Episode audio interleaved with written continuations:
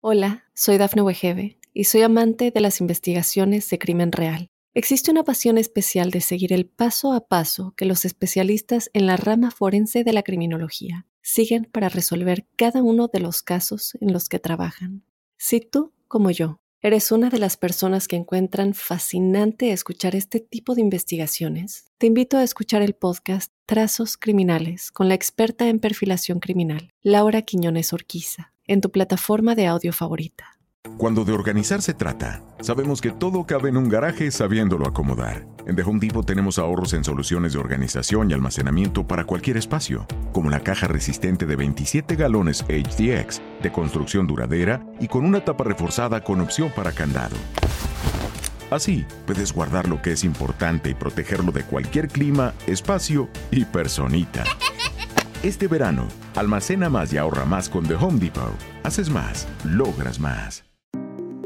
¿Te gustaría mejorar el aporte de oxígeno a tu cerebro, músculos y órganos? Hoy te traigo ejercicios prácticos para poder llevar a cabo una respiración más eficiente, con una explicación del método respiratorio buteico. Hemos estado justificando la necesidad de respirar bien para nuestra salud y calidad de vida. Probablemente estés bastante convencido de la necesidad de respirar menos y mejor. Pero ¿cómo lo llevo a la práctica? ¿Me tapo la boca? Aunque ayudaría, no exactamente. Veamos el método buteico. Este método recibe el nombre gracias a un doctor de los años 50 ucraniano, llamado Konstantin Buteiko, que le dio por analizar la respiración de cientos de pacientes. Fue el primero que observó que cuando uno de sus pacientes sanaba y dormía profundamente, la respiración era calmada y que a medida que la enfermedad se agravaba, la respiración se aceleraba. Luego lo extrapoló a personas sanas, observando que cuando estamos relajados respiramos de manera lenta y pausada, y cuando estamos agitados o nerviosos se acelera y entrecorta este patrón respiratorio. Y no tardó en aplicar el principio de bidireccionalidad. Pensó que si la enfermedad altera la respiración, quizá controlar la respiración me afecte a la enfermedad. De la misma manera que si mi estado de relajación o nerviosismo altera la respiración, quizás controlar la respiración me ayude a relajarme o activarme. Y empezó a comprobar que había relación de una respiración acelerada con una activación del sistema nervioso simpático, el encargado de lucha o huida, el cual nos pone en tensión para poder trabajar o entrenar. Y por otro lado, de una respiración pausada con el sistema nervioso parasimpático, el encargado de la digestión o del descanso. Con estos hallazgos podemos entender que para poder descansar mientras duermes necesitas una respiración lenta y tranquila, pero si respiro por la boca o ronco, mi respiración no será de calidad y tendré un problema. Estaré activando el sistema nervioso simpático por culpa de la respiración mientras estoy durmiendo. ¿El resultado? Pues además de roncar y de tener más opciones de tener apnea del sueño, tendré un descanso de peor calidad por lo que al día siguiente me notaré más cansado. Quizás se le podría tachar de pseudociencia, de curandero, de esotérico o de chamán, pero ya en los años 80 el sistema de salud ruso incluyó el método buteico para tratar el asma y hoy en día la ciencia lo sigue respaldando. Que el método buteico es una técnica de manejo del asma segura y eficaz, que tiene beneficios farmacoeconómicos clínicos y potenciales que merecen más estudio. Y hay muchos más estudios que relacionan técnicas de respiración como yoga, pranayama, meditaciones, que podríamos resumir de manera muy brusca en que todos tienen una misma finalidad, que es la eliminación voluntaria de la hiperventilación oral en todas ellas. Fijaos a lo que se concluye. Analizando el resultado se puede concluir que la práctica de asana, pranayana y meditación puede ayudar a mantener la integridad de tus genes y son de importancia clave para la salud humana y los trastornos del estilo de vida. Como ves, parece que Buteiko tenía razón. Controlar tu respiración influye en tu organismo. Pero para no alargar demasiado, vamos a la parte más práctica con cuatro ejercicios básicos del método Buteiko. Primer ejercicio, test de pausa de control. Para empezar es importante saber que lo que no se puede medir o evaluar es más difícil mejorar, así que antes de nada yo personalmente recomiendo evaluar tu estado inicial mediante su test. Esta evaluación llamada test pausa de control permite desarrollar mayor tolerancia al CO2 y reducir la hiperventilación. Este test nos vale como herramienta para poder evaluar nuestro entrenamiento y podemos obtener datos objetivos para ver si vamos mejorando nuestra tolerancia al dióxido de carbono. Consiste en lo siguiente. De primeras es importante que lo hagas a primera hora de la mañana para evitar que el café que te tomes o al leer las malas noticias, y aunque parezca raro o exagerado, esas pequeñas dosis de estrés crean respuestas a nivel respiratorio y hormonal. Te debes sentar recto, sin cruzar las piernas. Inhala o inspira, es decir, coge aire por la nariz de manera normal, no debe ser forzado. Para saber si lo haces bien, se tiene que ver que no mueves el tórax ni los hombros. Ahora exhala o expira, es decir, expulsa el aire de manera normal, no debe ser forzado tampoco. Lo ideal es que expulses la misma cantidad de aire que la que has cogido.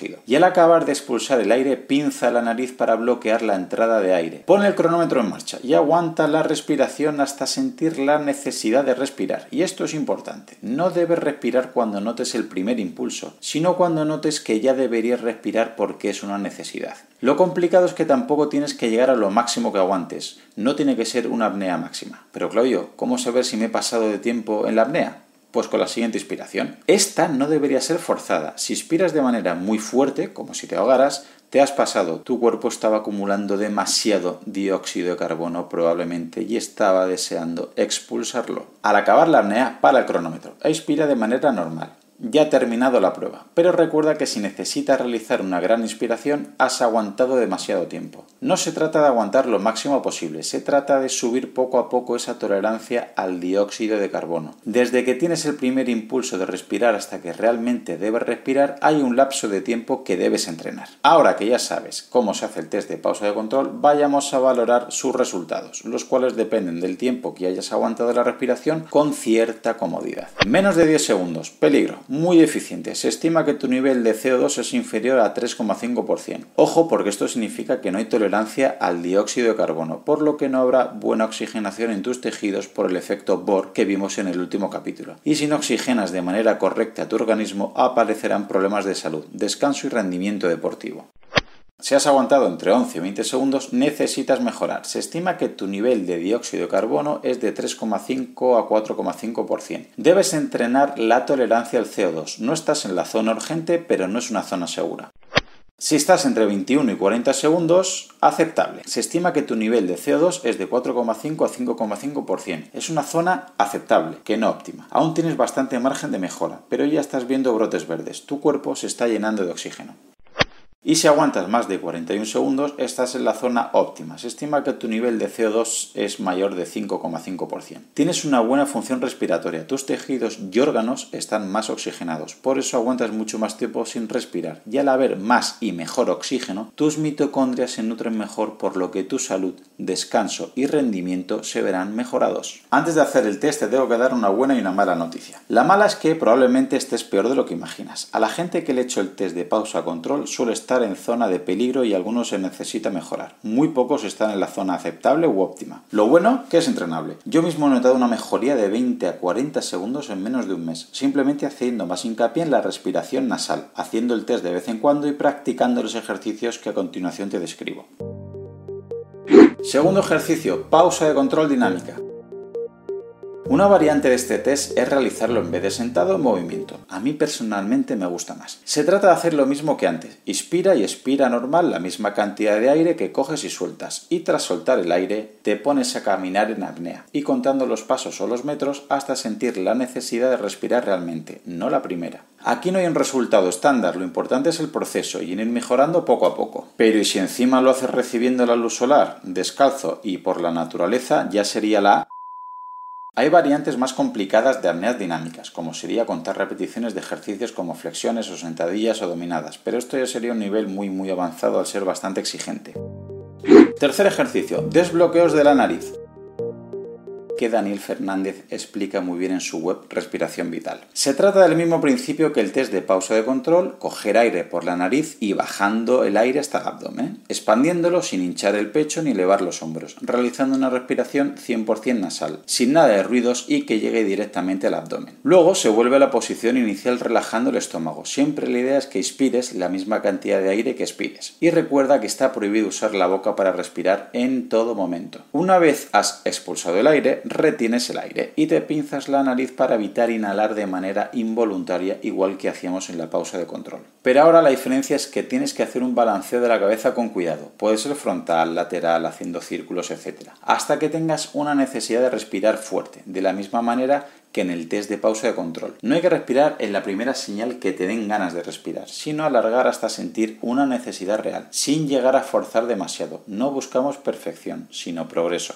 Importante, al acabar estarás más agitado. Ahora probablemente cogerás y soltarás aire tres veces de manera más fuerte, pero después de esas tres repeticiones deberías tener otra vez una respiración calmada. Luego descansa un minuto con respiración nasal calmada y eso sería una serie. Lo ideal es que lo repitas unas cinco veces. Y ejercicio 4.